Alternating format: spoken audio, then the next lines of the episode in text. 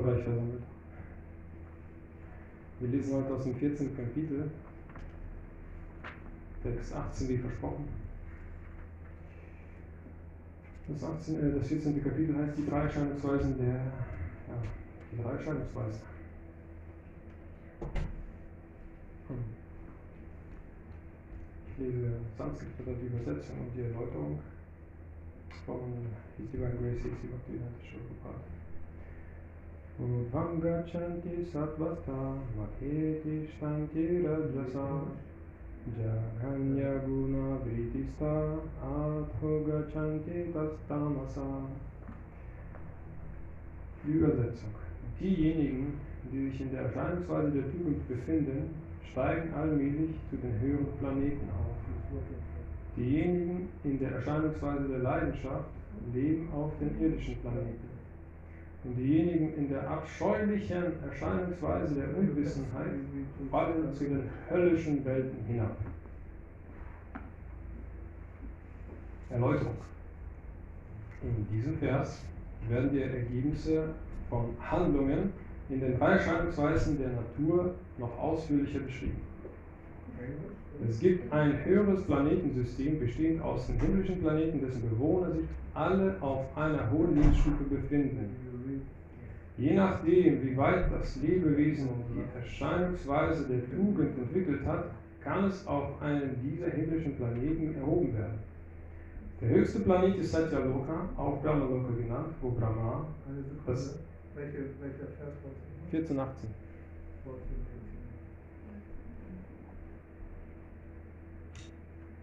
So, der höchste Planet ist Satyaloka, auch Brahmaloka genannt, wo Brahma, das erste Lebewesen dieses Universums, residiert. Wie wir bereits gesehen haben, können wir die wunderbaren Lebensbedingungen auf Brahmaloka kaum ermessen, doch die höchste Lebensbedingung, die Erscheinungsweise der Tugend, kann uns dorthin bringen. Die Erscheinungsweise der Leidenschaft ist gemischt. Sie liegt in der Mitte zwischen den Erscheinungsweisen der Tugend und Unwissenheit.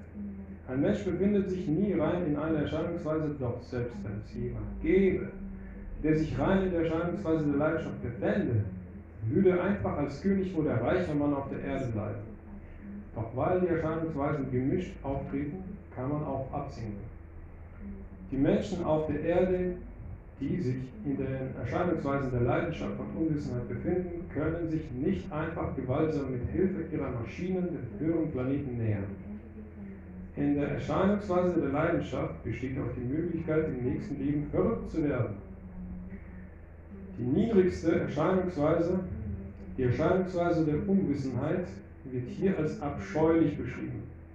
Es ist sehr, sehr gefährlich, die Erscheinungsweise der Unwissenheit zu entwickeln. Sie ist die niedrigste Erscheinungsweise der materiellen Natur. Unterhalb der menschlichen Stufe gibt es 8 Millionen Lebensformen, Vögel, Säugetiere, Reptilien, Bäume und so weiter. Und entsprechend ihrem individuellen Entwicklungsgrad der Erscheinungsweise der Unwissenheit werden die Menschen in diese abscheulichen Lebensumstände versetzt. Das Wort Damasaha ist hier sehr bedeutsam. Es bezeichnet diejenigen, die fortgesetzt in der Erscheinungsweise der Unwissenheit bleiben, ohne sich zu einer höheren Erscheinungsweise zu erheben. Ihre Zukunft ist sehr düster. Für Menschen in den Erscheinungsweisen der Unwissenheit und Leidenschaft besteht eine Möglichkeit, zur Erscheinungsweise der Tugend erhoben zu werden. Und dieser Vers wird Krishna-Bewusstsein, nee, und dieser Vorgang wird Krishna-Bewusstsein genannt. Doch jemand, der diese Gelegenheit nicht nutzt, wird mit Sicherheit in den niederen Erscheinungsweisen bleiben. Ich lese die Übersetzung des Verses nochmal. Diejenigen, die sich in der Erscheinungsweise der Tugend befinden, steigen allmählich zu den höheren Planeten auf. Diejenigen in der Erscheinungsweise der Leidenschaft leben auf den irdischen Planeten. Und diejenigen in der abscheulichen Erscheinungsweise der Unwissenheit fallen zu den höllischen Welten ab, hinab.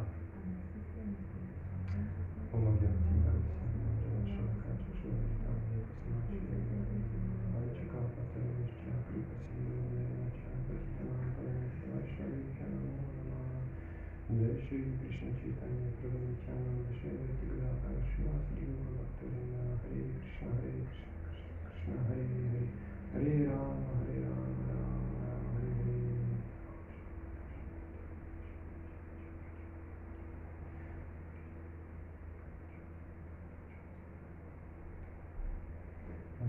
Hare Krishna Krishna Hare Hare Srimati Bhaktivedanta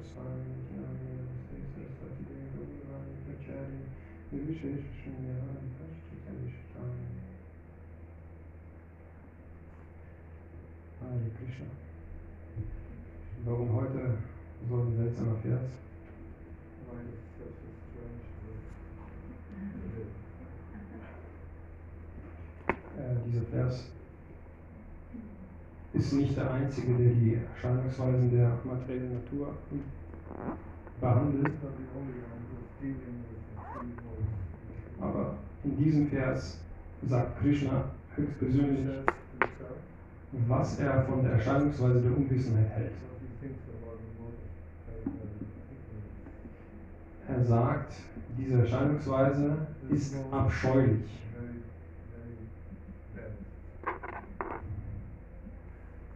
Was heißt abscheulich auf Englisch? Also wider, widerwärtig, abscheulich. Ah, disgusting. Disgusting. Disgusting. Abscheulich. Abscheulich, widerwärtig. Das heißt einfach nur ekelhaft. Also etwas, was man gar nicht anfassen möchte, womit man nichts zu tun haben möchte.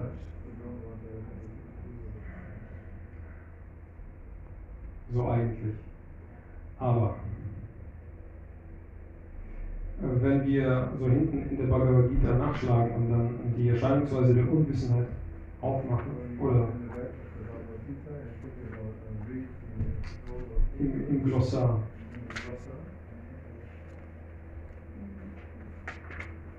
so STUV, also kommt nach T. Unwissenheit. So, also hier gibt es eine Menge Verse, die eben äh, die Unwissenheit behandeln.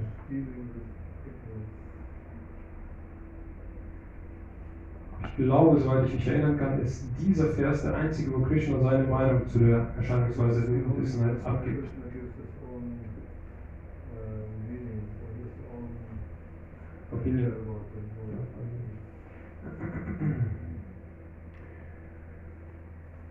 So, das heißt, es ist wichtig.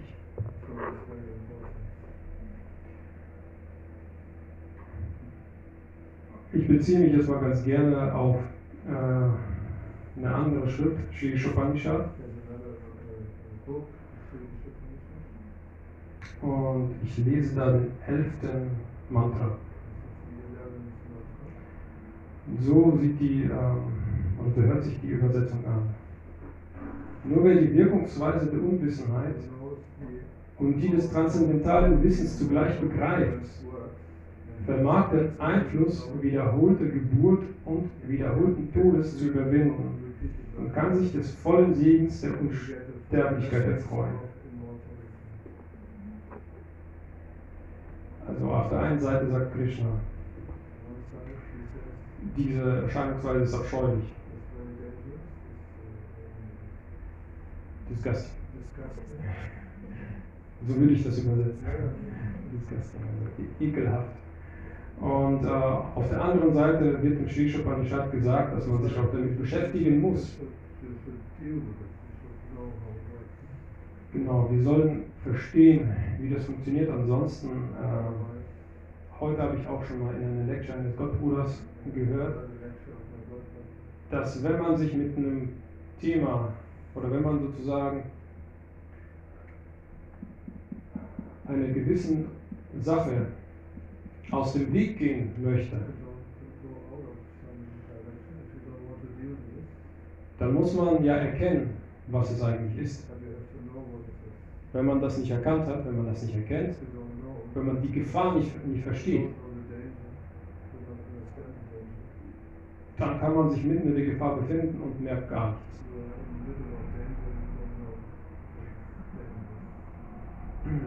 Das ist wie äh, ein Bügeleisen, name? wie heißt denn das? Ironbox. If you like Ironbox. iron box, Ja. iron box. Ja, Iron. Iron Box, okay. Also Bügeleisen. Ein Bügeleisen, ob heiß oder kalt, sieht identisch aus. Aber da gibt es ein Lämpchen. Also bei der neuen Version gibt es ein Lämpchen. They Ähm. Wenn dieses Lämpchen leuchtet, dann heißt es, es könnte heiß sein. Und wenn man ein Kind ist, und Kinder sind, wie bekannt, in der Erscheinungsweise der Unwissenheit, das heißt, sie wissen gar nicht, wo der Unterschied ist. Lämpchen leuchtet, Lämpchen, Lämpchen leuchtet nicht. Haben sie bei ihren Spielzeugen auch. Und Mama spielt mit, dem, mit diesem äh, interessanten äh, Spielzeug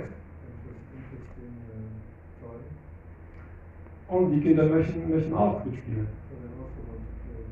Aber dabei merken sie nicht, dass Mama an, an dem Griff anfasst.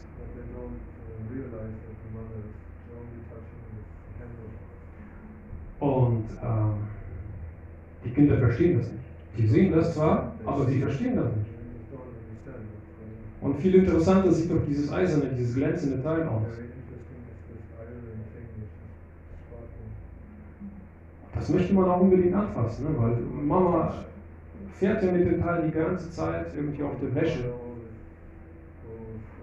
Und wie von Zauberhand wird die Wäsche auch glatt, ohne Falten. Und ähm, tja, das kennen wir alle, ne? Die Kinder greifen danach und tun sich weh.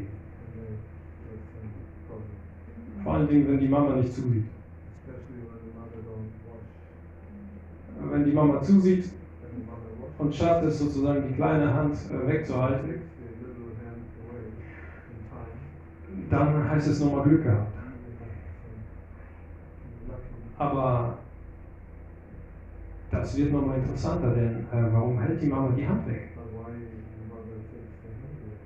Das äh, ist irgendwie spannend, es wird noch spannender. Dann sagen die Kinder, darf ich etwa mit diesem Spielzeug nicht spielen?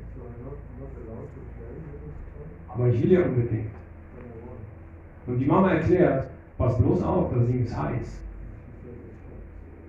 Also sie versucht den, den, den Kindern ein Wissen zu vermitteln. Aber die Kinder sind so stur.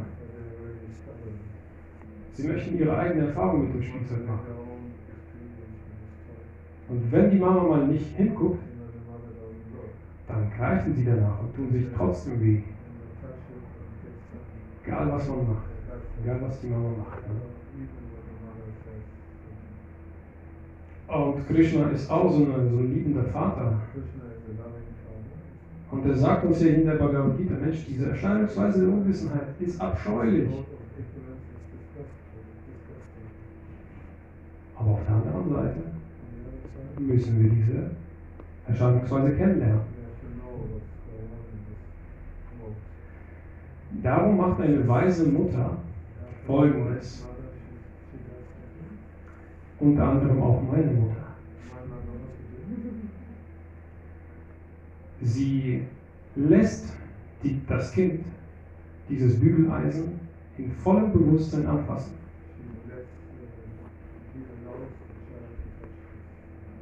Das, das Heiße. Das Heiße. Ja. Und macht es kontrolliert, mehr oder weniger. Wenn das nicht kontrolliert ist, dann ist das Bügeleisen eventuell viel zu heiß. Und wenn die Kinder daran packen, dann kleben sie daran. Und dann gibt es echt eine Gefahr. Ja.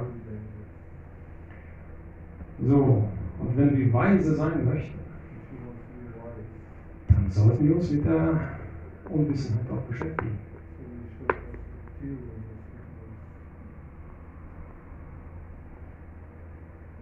So, Das war's.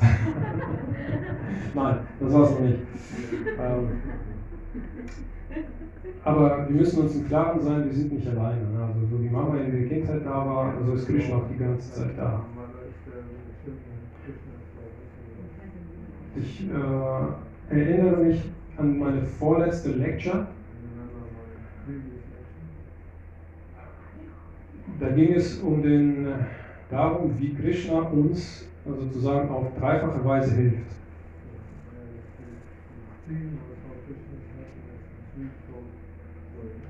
Und zwar hilft er uns als äh, die Überseele im Herzen,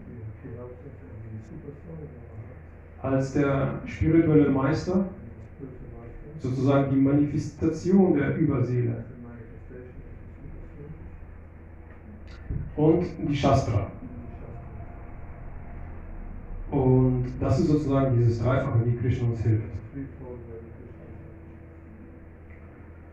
Das war sozusagen die Theorie. Man kann schon mal ähm, daraus eine Praxis ab, ableiten. Ähm, aber es ist immer noch so ein bisschen theoretisch, denn man muss ja schon den Vorgang kennen, wie man die auf die Überseele hört. Was ist denn die Überseele? Wie spricht sie mit mir? Einerseits spricht sie natürlich durch den spirituellen Meister. Wenn man aber den spirituellen Meister noch nicht kennengelernt hat, weil man ihn noch nicht, nicht getroffen hat, eigentlich haben wir alle einen spirituellen Meister. Aber es kann sein, dass wir ihn nicht treffen, weil wir uns schlecht benommen haben.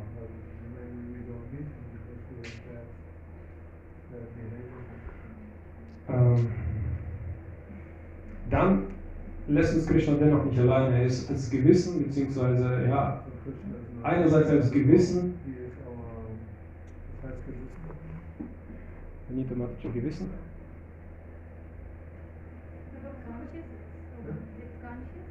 Äh. Gewissen. Ich muss das mal. Uh, Bad consciousness, actually, but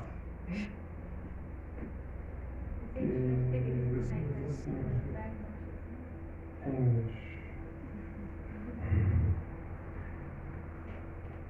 Conscious, conscience, conscience, but it's not conscience.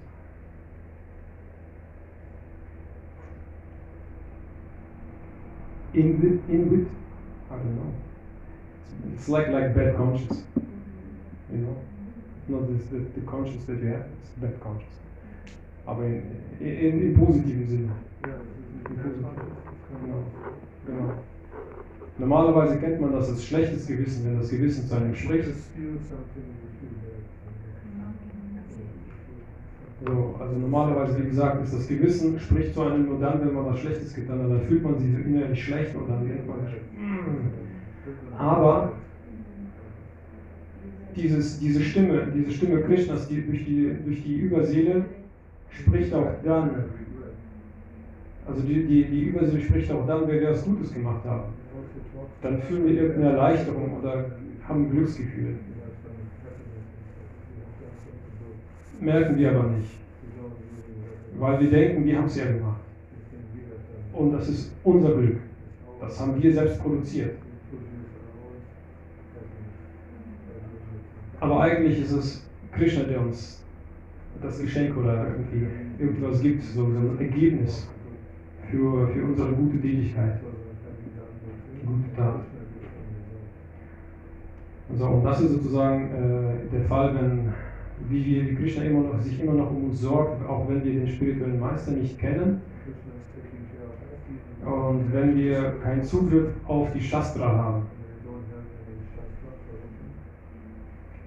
So, das war sozusagen die vorletzte Lecture, darum ging es, also das zu verstehen.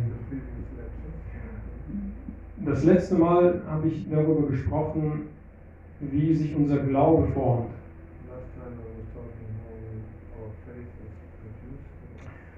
Und da geht es halt darum, dass wir ständig Eindrücken ausgesetzt sind. Und wir bekommen einen Eindruck und die Überseele sagt entweder, gibt entweder ein Okay oder Also ein Go oder ein No-Go. Das wird halt entweder unterstützt oder nicht unterstützt von der, von der Überseele.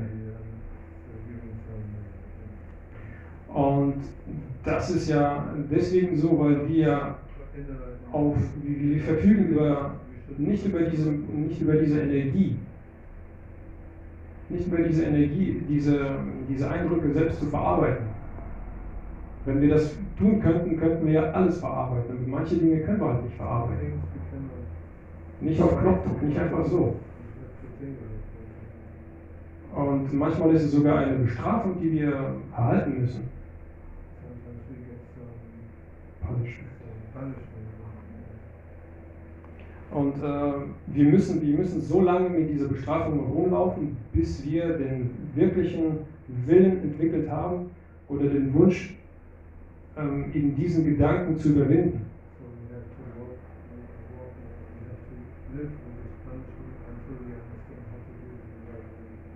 Und plötzlich kommt die Erleuchtung und wir wissen, wie wir damit umgehen können. Und da muss man auch verstehen, dass das von der Überseele kommt. Die meisten denken wohl, ich habe es geschafft. Ne? Also ich habe es mir selbst zu verdanken. Ja? Yes. Sowas in der Art, aber nein.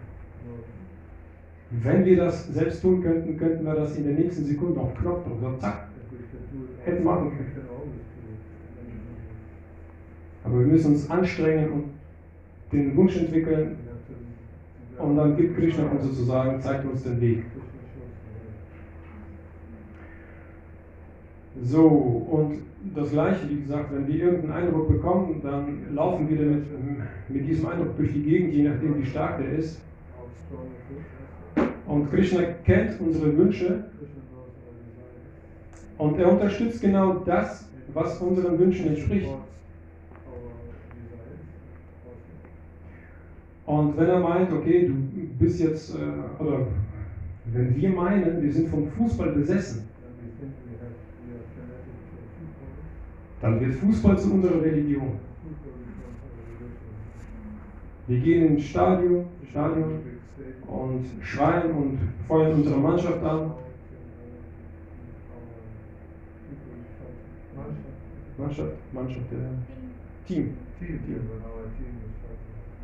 Wir feuern unser Team an, das ist, äh, das ist wie bei uns, wenn wir Arati machen. Das ist quasi Arati im Fußball.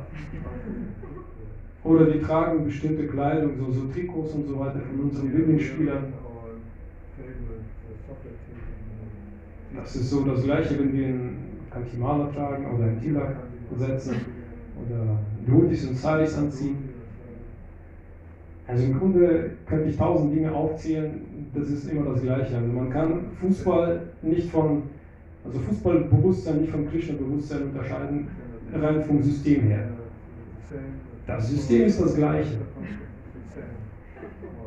Letztes Mal habe ich äh, ein Beispiel gegeben zum, zum Teekochen, zu der Teezeremonie. Die Teezeremonie und so weiter. Also da muss man sich auch richtig anziehen, dann richtig hinsetzen, die Paraphernalia irgendwie aufstellen und alles nacheinander dann richtig äh, vollziehen. Order. Und, und so weiter und so weiter. Ich, wie gesagt, tausend, tausend Dinge. Also man kann auch Pizza zu einer Religion machen. Ne? Pizza ist auch eine Religion. Also alles Mögliche. Ne? Also, was haben wir denn früher so gemacht? Pfeife rauchen, ja. Zigaretten, keine Ahnung. Also, Genau, das ist ein Team, weißt du, das Ja. dreht. ja, ja, genau. Also tausend, tausend, tausend Dinge. Ne? Und das ist sozusagen die Überleitung, das ist die Überleitung in die heutige Lecture.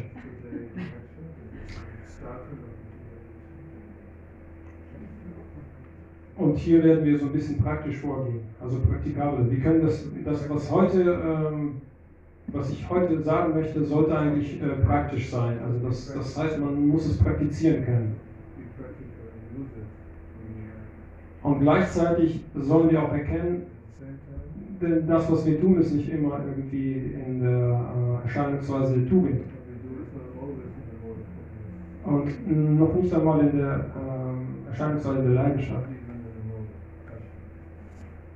Fußballreligion, Pfeife rauchen, keine Ahnung, Pizza und so weiter. Das ist alles Unwissenheit. Religion? Auch vegetarische Pizza ist Unwissenheit. Und Religi Religion auch? Was ist Religion? Ja, nein, das, das ist ein gesondertes Thema. Das mache ich vielleicht mal im, im, im, in der nächsten Lecture. Religion gibt es auch in drei Erscheinungsweisen, Ja, aber okay, was Sie gerade erwähnt haben, Religion. Fußball, Fußballreligion. Ach, Fußball. Fußball. Es ging um Fußball. Ja, genau so.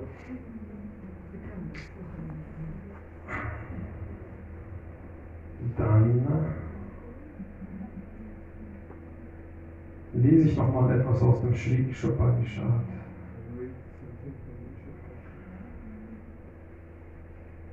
So, das war der elfte Mantra. 9 und 10 lese ich mal vor. Erstmal Mantra Nummer 9. Diejenigen, die mit ihrem Tun Unwissenheit kultivieren, werden in die finstersten Bereiche der Dunkelheit eingehen. Schlimmer noch geht es denjenigen, die sich mit der Kultivierung von Scheinwissen befassen.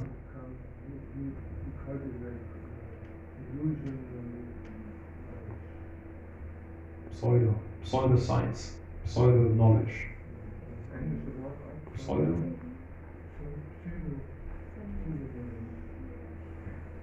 So, zehn, und das Mantra Nummer 10. Die Weisen haben uns erklärt, dass sich die Kultivierung von Wissen anders auswirkt als die Kultivierung von Unwissenheit.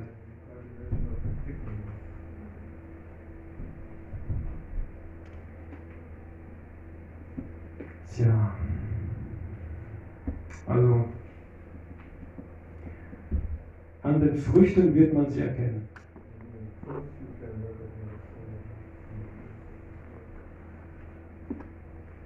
Also egal, wo, wohin man schaut, ne?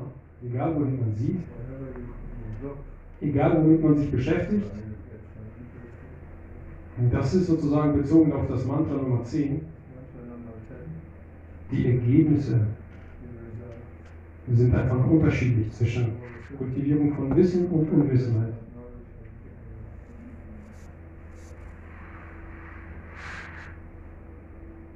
Also wenn wir etwas anfangen und plötzlich das Ergebnis ist schlecht,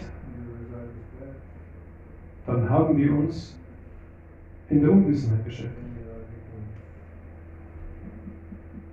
Schlimmer noch, wenn wir mit Scheinwissen uns befassen.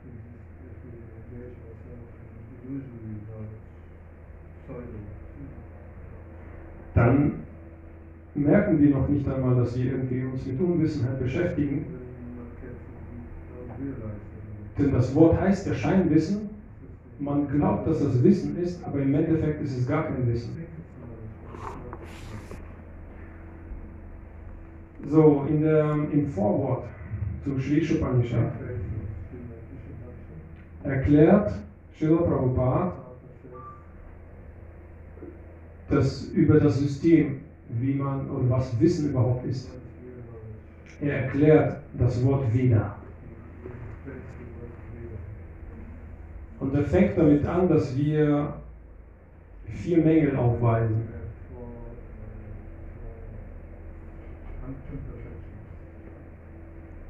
Und zwar sind unsere Sinne nicht perfekt. Äh, wir machen Fehler. Wir führen andere in die Irre.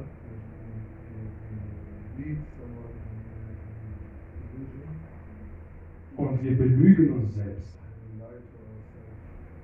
Eigentlich andersrum. Wir belügen uns selbst und führen auch noch andere in die Irre.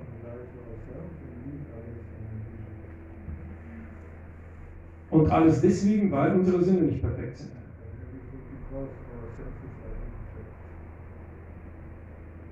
Krishna hat diese Welt erschaffen und er ist form.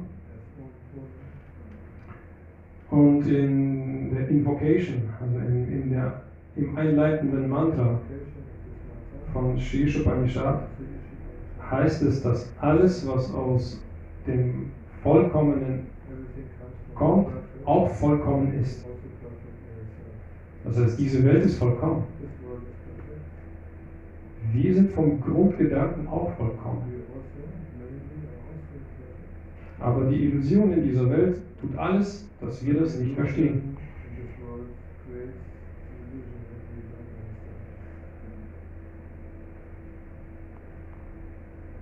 Jetzt kommen wir mal zum Punkt.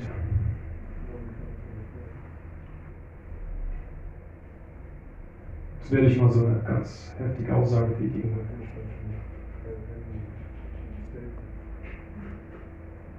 Also alles, was die Menschheit bisher auf dem wissenschaftlichen Weg erschaffen hat, sozusagen, ist alles entweder Scheinwissen oder Unwissenheit.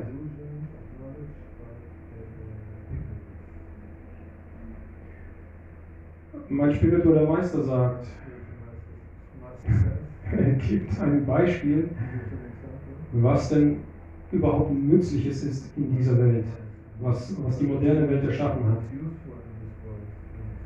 Das einzig Sinnvolle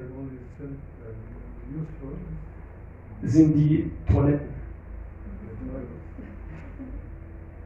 Denn die Toiletten können sehr schnell und effizient unsere angesammelte Unwissenheit entsorgen.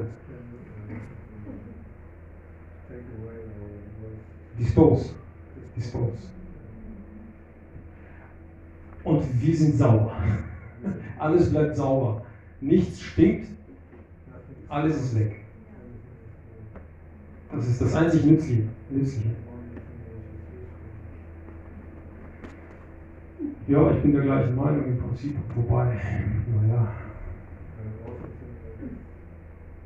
wenn ich dann mal an einer Kläranlage vorbeigehe,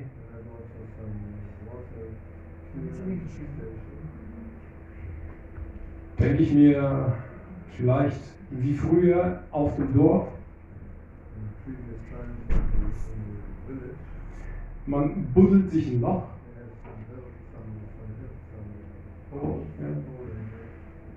macht sein Geschäft, Vishnu Gauranitai Ki Jai. Buddelt das wieder zu, geht und die Natur macht den Rest. Also, und es ist alles im Gleichgewicht und sauber. Aber hier in so einer großen Stadt, an einer Kläranlage, das ist echt kein schöner Ort.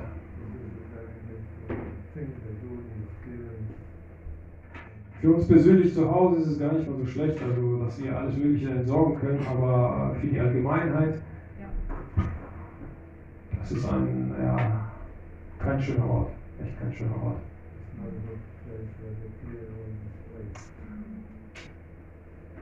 Ich glaube, ich werde diese Lecture in zwei Teile aufteilen. Weil ich schaffe nicht alles. Ja, genau, ich schaffe das nicht alles. So, aber eine Sache möchte ich auf jeden Fall erwähnen. Wir, haben, wir sind so aufgebaut, wir haben diesen Körper, wird auch als äh, Sack mit Knochen, Schleim, äh, Exkrementen,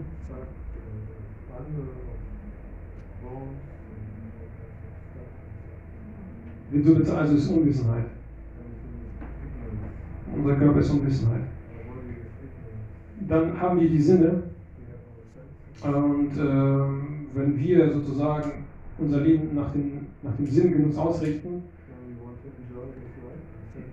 ist das auch Unwissenheit. Denn so leben die Tiere.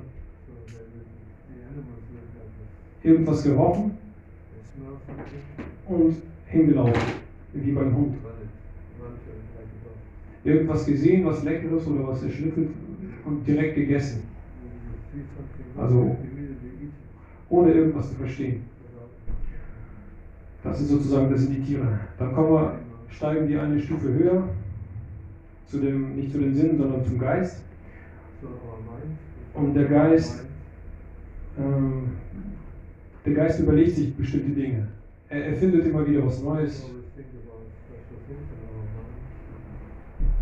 Und wenn wir nach unserem Geist leben, gibt es zwei Möglichkeiten. Entweder richten wir alle unsere Gedanken nach der Sinnenbefriedigung, also nach unten, oder nach der Selbstverwirklichung. Ja. Diejenigen, die ihr gesamtes Tun auf die Sinnbefriedigung ausrichten, sind zwar Menschen, aber es sind eigentlich zweibeinige Tiere. but they're two-legged animals. Ja. Da, gibt es keinen Unterschied. Srila Prabhupada nennt sie auch raffinierte Tiere. Refined? refined, Refined? Sub subtle? Subtle? Also raffinierte, raffiniertes Tier. Ein raffiniertes Tier kann sich einen richtig schönen Abend machen. Ein Dinner. Den Tisch richtig schön decken. Kerzen aufstellen. Silberbesteck rausholen. Auch Silbertellerchen. Schöne Musik anmachen. Wobei da, ich muss schon, muss ich schon sagen, je nachdem was für Musik ist, ist ja vielleicht schon die Erscheinungsweise der, Ähm, der Tugend. Könnte passieren. Könnte passieren. Ein bisschen ist da vielleicht auch von, von dem Ganzen dabei. Und dann haut er sich ein Steak. Ein Steak auf den Tisch. Also Unwissenheit. Und danach genießt dieser Mensch ein Steak. Das kann von mir aus auch äh, etwas Vegetarisches sein. Ja, oder vegan oder was auch immer. Das, das macht keinen Unterschied. Das macht keinen Unterschied. Vielleicht ist das Essen ja gar nicht mal so äh, in der Erscheinungsweise der Unwissenheit. Vielleicht ist das Essen sogar in der Erscheinungsweise der Tugend. Genauso wie die Musik. Aber das Ziel ist Sinnenbefriedigung. Und wenn das Ziel Sinnbefriedigung ist, dann ist es alles Unwissenheit. Raffinierte Unwissenheit. Also das heißt, dieser Mensch ist ein äh, raffiniertes Tier. Ja, das das äh, macht keinen Unterschied, ob das jetzt ein Löwe ist oder ein Tiger, der irgendwie ein Reh verspeist. Das, der benutzt halt keine Gabel, keine Messer, er macht sich keine Musik, außer den Vögeln, die in der Nähe da zwitschern und so weiter. Aber das, kann, das, das ist auch Erscheinungsweise der Tugend. Der Löwe ist auch vollkommen von der Tugend umgeben, von der reinen, schönen Natur. Aber der ist an sich in Unwissenheit. So, wenn wir es tatsächlich geschafft haben, darüber hinwegzukommen, und wir, wir richten das Ganze nicht auf Sinnengenuss, gibt es noch eine, so, so, so eine Zwischenebene. Das nennt sich Geld machen um des Geldes willen. Also immer mehr einfach nur, einfach nur den Lebensstandard halten.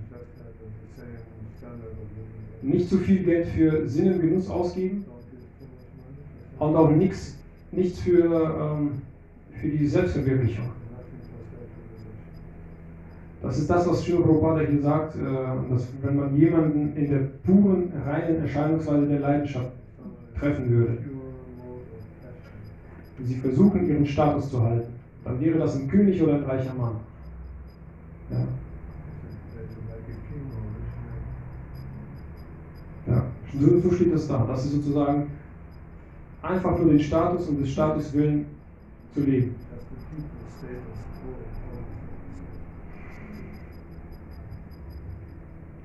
Ist sehr selten. Und, aber wenn man sich in Richtung äh, des äh, Bewusstseins ausrichtet, der Selbstverwirklichung, dann hat man die Möglichkeit, äh, in die Erscheinungsweise der Tugend zu gelangen.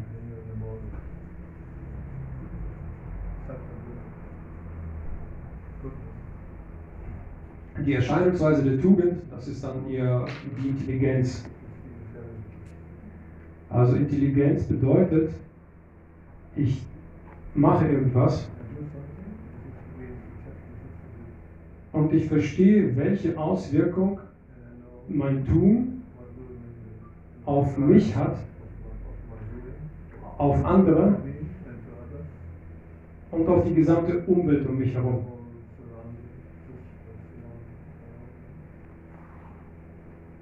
Das ist äh, Intelligenz.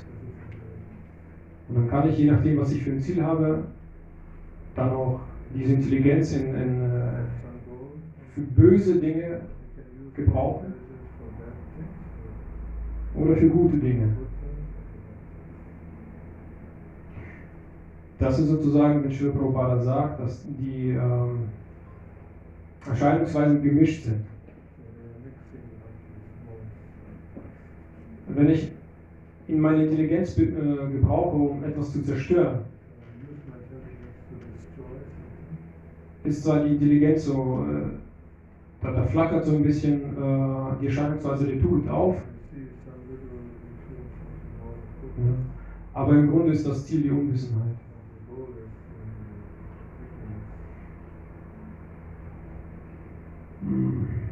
Genau. So, und wenn ich aber etwas für die Allgemeinheit tue, für, nicht für mich, also nicht aus, äh, nicht aus egoistischen Gründen, sondern tatsächlich für, für die Allgemeinheit, also wenn ich ein Krankenhaus eröffne und, oder den Armen helfe, das ist alles Tugend.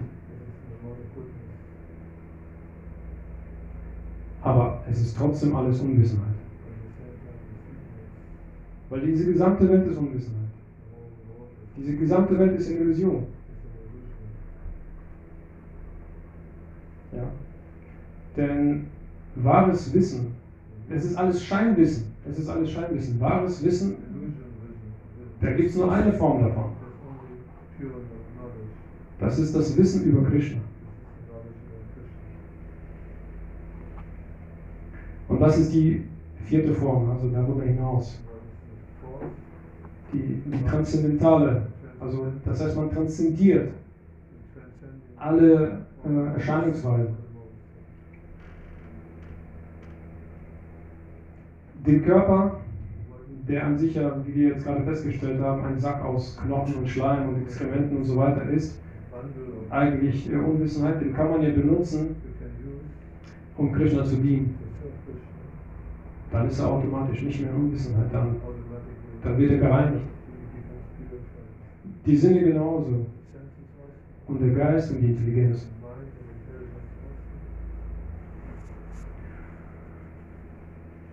Und damit wir das also damit wir das schaffen, hat Srila Prabhupada uns ähm, bestimmte Dinge gegeben.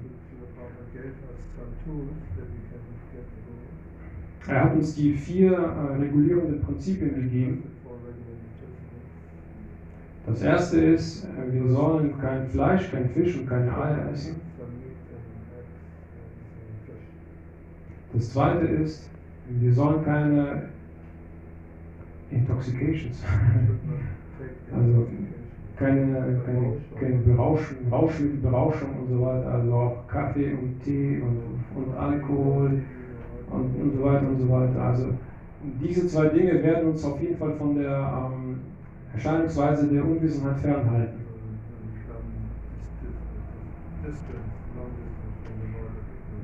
Dann hat er uns ähm, das dritte regulierende Prinzip gegeben, wir sollen uns nicht am Glücksspielen beteiligen. Und das wird uns von der äh, Erscheinungsweise der Leidenschaft gemischt mit Unwissenheit selbstverständlich fernhalten. Und äh, das vierte regulierende Prinzip ist äh, keine, keine illegalen sexuellen Aktivitäten zu tätigen. Das wird uns dazu dahin hinführen, dass wir in die Erscheinungsweise der Demut aufsteigen können.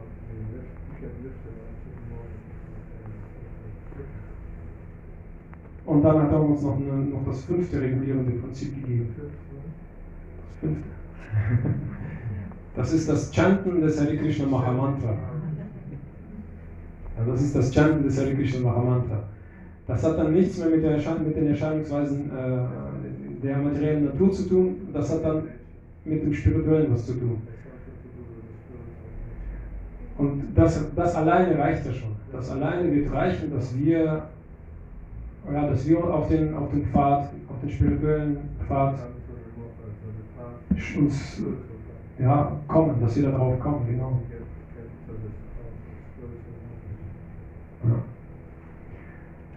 Genau. Und wenn wir da bleiben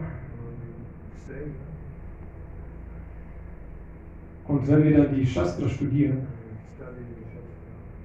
und wenn wir Gemeinschaft mit Gott gehalten haben und dann noch gemeinsam Kirtan machen, gemeinsam die heiligen Namen chanten, Hare Krishna, Hare Krishna, Krishna Krishna, Hare Hare, Hare Rama, Hare Rama, Rama Rama, Hare Hare. Dann haben wir tatsächlich die Chance, den Erscheinungsweisen der materiellen Natur uns etwas zu entziehen. Nach und nach, nicht auf einmal. Wir werden immer und immer wieder geprüft. Schokolade. Schokolade. Ich liebe es, Schokolade Krishna zu opfern, um diese Schokolade dann zu genießen. Und das ist Sinnbefriedigung. Auf beide Seiten. Ja. Ja, ja. Es gibt da so einen interessanten, ich weiß gar nicht, kann man den als Wissenschaftler bezeichnen oder nicht, ähm, so ein, ja, so ein Esoteriker würde ich eher sagen. Und der hat tatsächlich untersucht, den, ähm, den physiologischen Einfluss von bestimmten leichten Drogen sozusagen auf den Geist. Und ähm, er hat festgestellt, dass kleinste Mengen Alkohol, ein bisschen Kaffee, ein bisschen Tee, dass das anregend ist. Und dass man dann eventuell irgendwelche paranormalen Dinge sehen oder mitbekommen kann.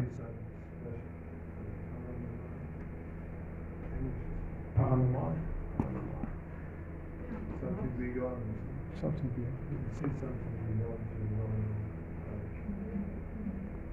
Ist gesund? So, aber es ist künstlich. Wenn man es glaubt. Das ist künstlich. Das ist alles künstlich. Das können wir alles anders haben. Das können wir alle so haben, wie Schöpfer uns das gegeben hat. Wir können, wir können natürlich vielleicht nicht alle wie wer war das, Rupa Goswami, der Shiva Sanatana Goswami, der jeden Tag einfach nur so Chapatis gemacht hat. Mit Gangeswasser, nee, mit Yamuna-Wasser, glaube ich sogar. Yamuna-Wasser, genau. Ja. Aber ja, als Kaufmann, der hat davon gelebt. Ja. Ohne Salz, genau. Ja. Das ist halt der Wahnsinn. Ja. Und wir sitzen hier und äh, überlegen uns, sollen wir jetzt Schokolade opfern oder nicht? ja, ich war selbst äh, sehr süchtig nach Schokolade. Eine Tafel war in 0, nix weg. ich war sehr davon beeinflusst und ich wusste es. Ich, ich wusste es ganz genau. Die Schokolade sprach mit dir. Ja, ja. Nicht nur mit ihm. Die Schokolade sprach mit mir auf die Weise, dass ich sogar die gesamte Wohnung auf den Kopf stellen würde, um nach ein bisschen Schokolade zu suchen, was meine Frau versteckt hat.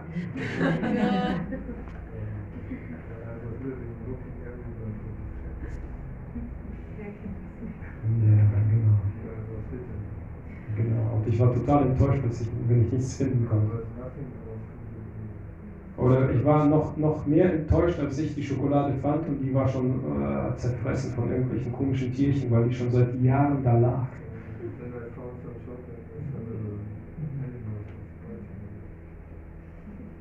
Und ich habe dann, ja, das gab Ärger dann zu Hause. Ne? Das gab Ärger. Ja, so, aber Schulrobot hat mich befreit davon. Ne? Also ich kann jetzt Schokolade angucken, stundenlang.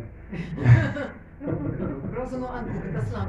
Und ich kann die auch schon, ich kann die ohne Probleme in den Müll schmeißen.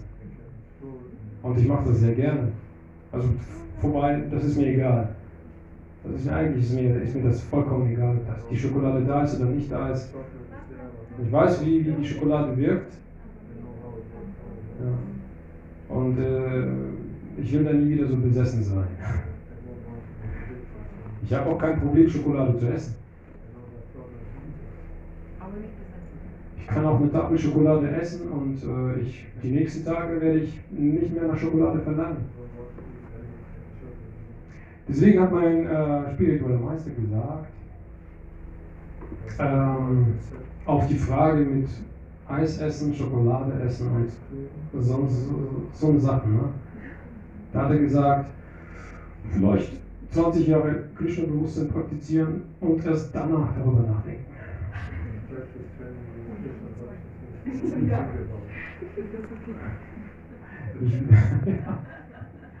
ist ganz witzig. Ne?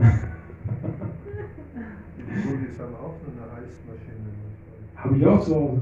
Ja, eine Eismaschine. Eismaschine, Eismaschine, Eisopfern für Krishna ist super. Klar.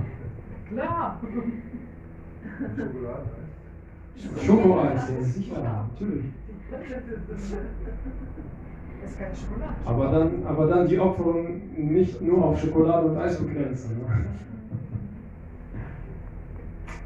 Das ist so eine, so eine praktische Sache, ähm, ja, für diese Sinnbefriedigung. Noch eine praktische Übung ist Fasten.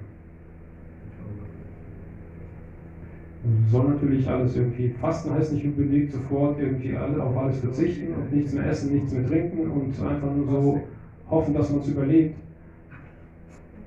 Ja, sondern es ist einfach nur auf irgendwas zu verzichten. Ja, irgendwas, was man sehr gerne opfert.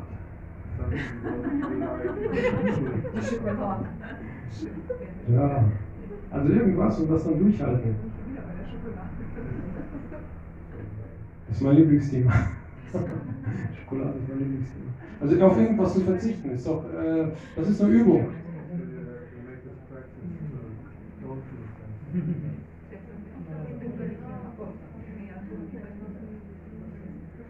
Ähm, wenn man komplett fastet, also einen Tag lang oder sowas, dann merkt man, dass der Körper ganz was anderes ist, als was man vorher gedacht hat.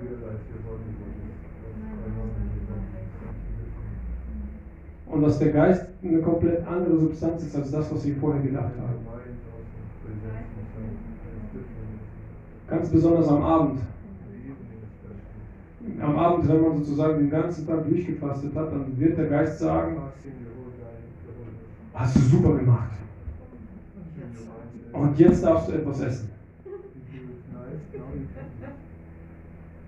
Und dann stellt man sich auf und sagt, äh, nee, bis zum nächsten Morgen bitte. Und dann wird der Geist sagen, nein, du wirst die Nacht nicht überleben. Hör doch auf mich. hier, die Chapatis da, schmecken noch super. Die waren gestern so lecker. Egal, dass heute Ekadisch ist. Genau, die Sonne ist doch schon untergegangen. Genau, keiner sieht es, egal. Also Krishnas Auge ist runter. Er schläft. schläft. Naja, wie auch immer. Auf jeden Fall, wenn man es dann irgendwann geschafft hat, dass man äh, seinen Geist unter Kontrolle hat, wenigstens an diesem einen Tag, dann fühlt man eine Befreiung. Und diese Befreiung dürfen wir tatsächlich dann zweimal im Monat praktizieren. Nicht wirklich jetzt auf Null Diät, sozusagen nichts essen, nichts trinken. Not 100%. Langsam anfangen. Langsam, langsam, wirklich langsam anfangen. Jetzt haben wir Kartik-Monat hinter uns. Die letzten fünf Tage waren auch ganz besonders. Das war Vishma Panchaka. Also der fängt mit an. Starts with the Und dann fastet man auf eine bestimmte Art und Weise ähm, bis zum letzten äh, day. Ja. Kann man auch machen. Ja, ist eine Übung. Das ist, sind einfach nur praktische Übungen, die man machen kann. Weil im Kartik-Monat wird ja gesagt, dass jede Entsagung äh, hundertfach sich auswirkt.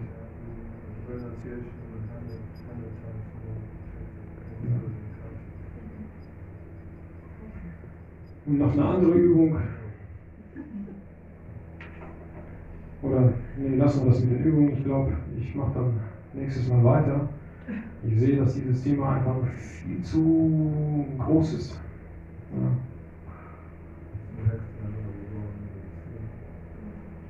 So, und wir können uns jetzt irgendwelchen Fragen, Kommentaren, Ergänzungen widmen. Hare Krishna. Was ist mit der Buchdruckerpresse? Die ist doch auch eine gute, gute Erfindung. Der Buchdruck. Sonst könnten wir die Bücher gar nicht drucken. Ja. Super Sache. ja, genau. Press, printing press. Super also Sache. Invention. Schon zwei Sachen. Toilettenbuchdruck. Oder Was? Ja, ja, genau. Dann, Buchdruck ich habe hab. Buchdruck hab eine Kombination mit, mit Büchern und Toilette.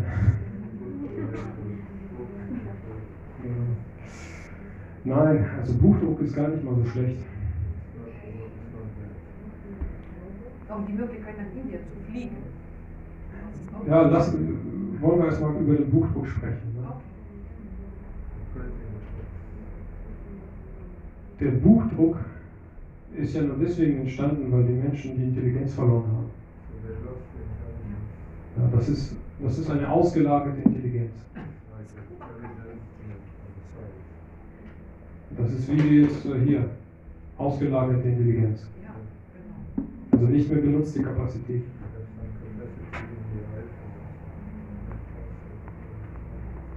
Also eigentlich haben wir die Kapazität hier oben, wir sind aber zu faul, um das, das Ding hier zu benutzen. Und wir erschaffen uns eine künstliche Intelligenz. Das ist Buchdruck oder Smartphones oder was auch immer. Und künstlich ist äh, auch Unwissenheit. Aber wir haben ja das schöne Yukta Vairagya. Yukta Vairagya bedeutet, wir benutzen alles im Dienst für Krishna. Ja. Auch egal, wenn wir faul sind, wenn wir irgendwas aufschreiben müssen, weil wir das nicht im Kopf behalten können, aufgrund unserer eigenen Unwissenheit, können wir die Information, die Shastra, drucken und verteilen. Und damit, damit haben wir diese Unwissenheit transzendiert. Und das geht eigentlich alles an. Also Buchdruck ist so, so ein Beispiel, also ein gutes Beispiel. Ja. Ist das gut oder ist das schlecht? Ich meine, es wird das super viel Müll gedruckt. Vor allen Dingen Scheinwissen. Also Scheinwissen, was auch an den Universitäten gelehrt wird. In der Schule. in der Schule, egal wo, ne? also ich meine, jetzt, ich rede jetzt nicht über dieses Yellow Press, wo eh nur Müll steht, sondern äh, auch dieses, äh, diese wissenschaftliche Literatur, das ist kultiviertes Scheinwissen oder kultivierte ähm, Unwissenheit. Kultivierte Unwissenheit.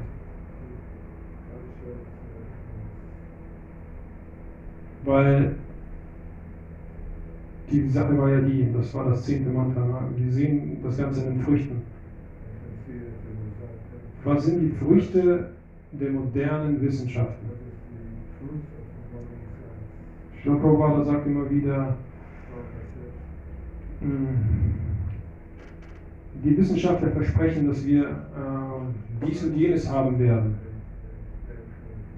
Also, dass wir irgendwie zum Mond fliegen können oder zu den anderen Planeten und so weiter und so weiter. Aber dann sagt Sri Prabhupada, aber hat sich denn überhaupt ein Wissenschaftler darum bemüht, das, äh, das Problem dieser, dieser dreifachen Leiden zu lösen? Oder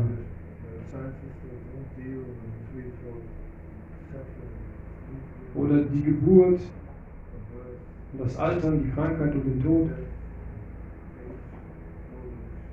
Hat sich einer damit beschäftigt? Keiner macht das. Ja, aber wir sind die Früchte. Ja, genau, genau. An den Früchten wird man sie erkennen. Also es gibt keine Früchte, es gibt hier keine unsterblichen Menschen, die jetzt durch, dieses, durch diese Maschinen oder was auch immer, die im Körper machen die auch, äh, ist schon längst bewiesen, dass das der Tod ist. Ja, also ist äh, gefrorener Tod. Ein, ein Tod durch Erfrieren. Also äh, das ist alles, das ist alles äh, Scheinwissen. Scheinwissen, weil die das als Wissen verkaufen. Im Grunde ist es kultivierte Unwissenheit. Wir sehen, wir sehen nichts. Wir sehen, also ich persönlich, ich lasse mich gerne davon überzeugen, aber ich persönlich sehe gar nichts. Nichts Vernünftiges. Nichts, was einen weiterbringt. Es wird einfach nur schlimmer. Ich, ich, war, ich, mein, ich war ja in der Schule als kleines Kind, ich kann mich sehr gut daran erinnern. Wir waren so ein bisschen durchgedreht, durchgeknallt, wir haben Quatsch gemacht. Aber wenn ich mir die heutigen Kinder ansehe, das war's, das sind, keine, das sind keine Menschen in der Schule mehr. Und die haben keine Chance, zu Menschen zu werden. Keine Chance. Es sei denn, die haben zu Hause vernünftige Eltern. Die sind absolut unausgelastet. Alles, was man jetzt erfunden hat, dieses Schulsystem, dieses universitäre System, also das Bildungssystem allgemein, das ist kultivierte Unwissenheit. Voll gepackt mit Scheinwissen.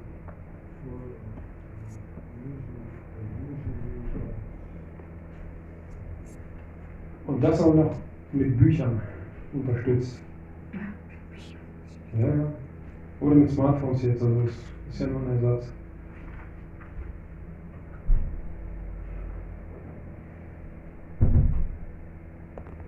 Noch interessante Bemerkungen.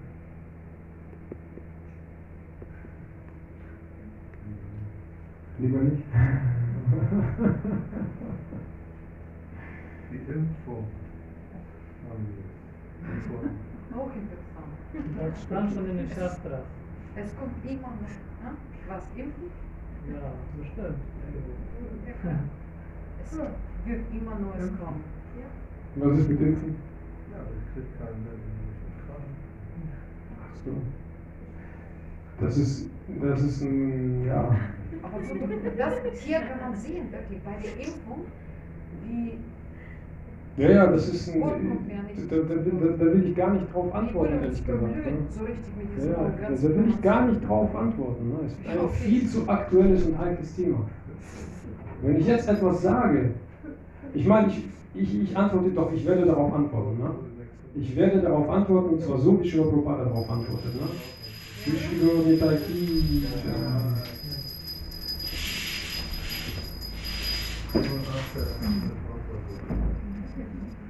Und zwar in den Einführungsworten zum chinesischen Upanishad. Unsere Sinne sind nicht perfekt. Wir machen Fehler. Wir täuschen uns und führen andere auch in Täuschung.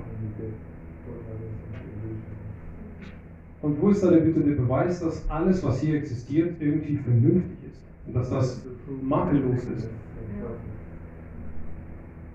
Wo ist da der Beweis? Es gibt nur einen einzigen Beweis. Und der Beweis, der Beweis ist einfach nur, also dadurch, ich meine, die stimmen ja dem Ganzen zu, was Schiller Prabhupada sagt, ne, dass unsere Sinne nicht perfekt sind und so weiter und so weiter, dem stimmen wir ja zu.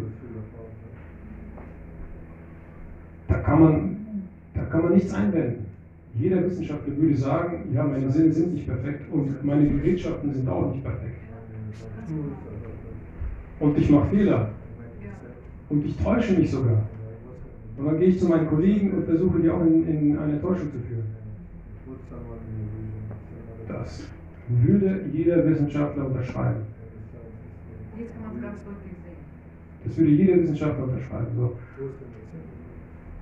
Und äh, tja, und das wäre sozusagen die Antwort auf die, auf die Aussage. Impfung ist ja auch nur ein Beispiel. Ne? Also auch Aspirin oder keine Ahnung, mh, die Nahrungsergänzungsmittel. Da geht man halt zum Arzt und der Arzt misst einen zu niedrigen Eisenwert im Blut. Was soll das bedeuten? Der, der kann das messen, aber was soll das bedeuten? Der kann, das, der kann ja nicht sagen, was das bedeutet. Er kann nur sagen, wenn du so einen niedrigen Eisenwert hast, geht es dir schlecht. Ja, aber er kann ja nur sagen, das ist zu wenig, dir geht's schlecht, fertig. Er kann ja nicht sagen, schluck mehr Eisen und dann geht es dir besser. Das haben die ja schon längst untersucht, dass das nicht hilft. Was ist mit schwangeren Frauen, die über Eisen Genau. Genau. Also es äh, hilft alles nicht. Tausend Untersuchungen. Die verschreiben das und verschreiben und verschreiben. Und sie haben Spaß daran, anscheinend diese Dinge zu verschreiben, aber das bringt gar nichts. Aber die Frage ist, was das bedeutet. Ein zu niedriger Eisenwert.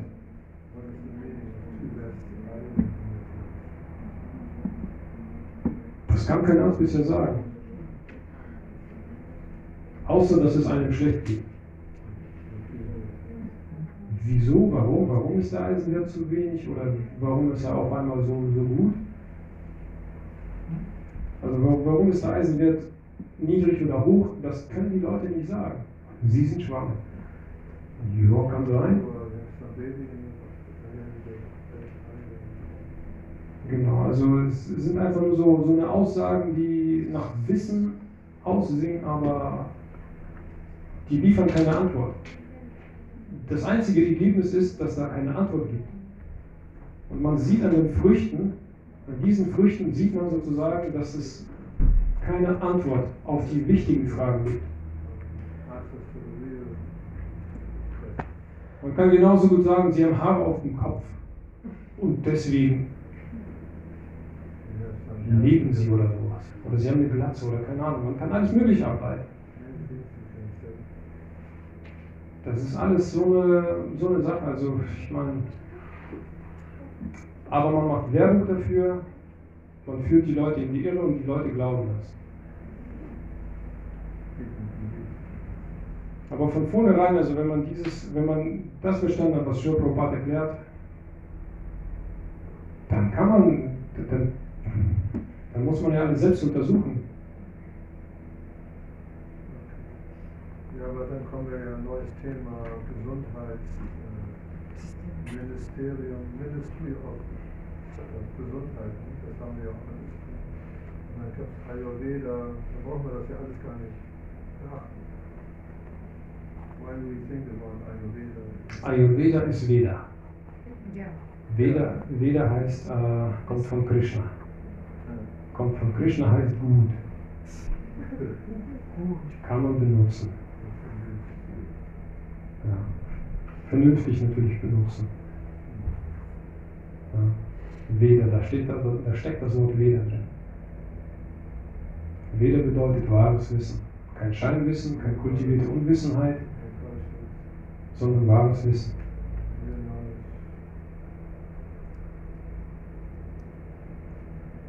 Gesundheit ist wichtig. Aber das ist wie gesagt noch ein anderes Thema.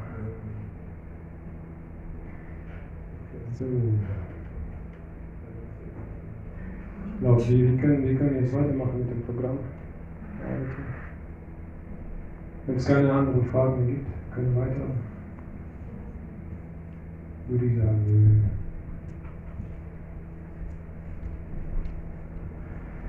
Dann Shima Bhagavad Gita ki, Shri Prabhupada ki, Jai.